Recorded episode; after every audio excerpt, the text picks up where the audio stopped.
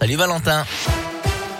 Bonsoir Adrien, bonsoir à tous. Un mot du trafic tout d'abord, c'est encore compliqué dans la région. Sur euh, la 43, comptez 10 km de bouchons pour rejoindre Lyon, de Bourgoin-Jallieu jusqu'à Saint-Quentin-Falavier.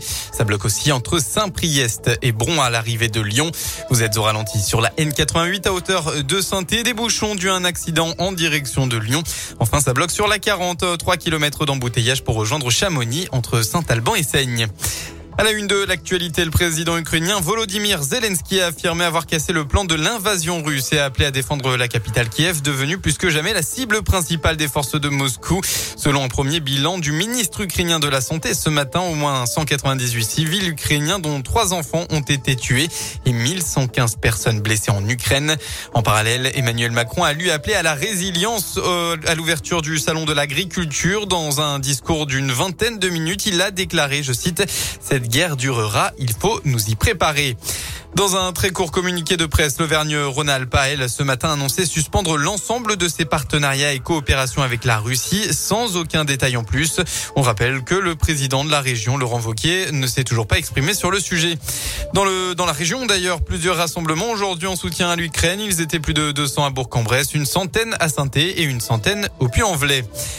Je vous en parlais en début de flash. Un accident a eu lieu sur la N88 en direction euh, de Lyon à hauteur de saint Deux véhicules sont entrés en collision. Le premier bilan fait état de quatre victimes en urgence relative.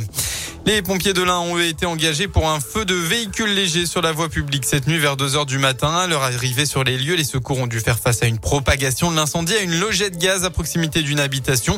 Le sinistre a rapidement été maîtrisé. Aucune victime n'est à déplorer, mais 40 foyers ont tout de même été privés de gaz et d'autres foyers ont été privés d'électricité. On passe au sport en football. 26e journée de Ligue 1. Hier, Rennes a battu Montpellier 4 buts à 2. Actuellement, on se joue la rencontre entre Strasbourg et Nice. Enfin, ce soir, un gros match attend les Verts. Saint-Etienne se déplace chez le leader, le PSG. Coup d'envoi de la rencontre à 21h. Demain, on retrouvera le Clermont Foot face à Bordeaux à 15h. En rugby et de 3, le 15 de France a surclassé l'Écosse 36 à 17 tout à l'heure lors de la troisième journée du tournoi des 6 Nations 2022, confortant notamment sa place de leader avec cette troisième victoire consécutive. Les Français ont remporté une victoire bonifiée grâce à 6 essais inscrits à Murrayfield, dont un doublé du Clermontois Damien Penaud. Et puis 19e euh, journée du top 14 au passage, l'ASM Clermont joue actuellement face à Perpignan.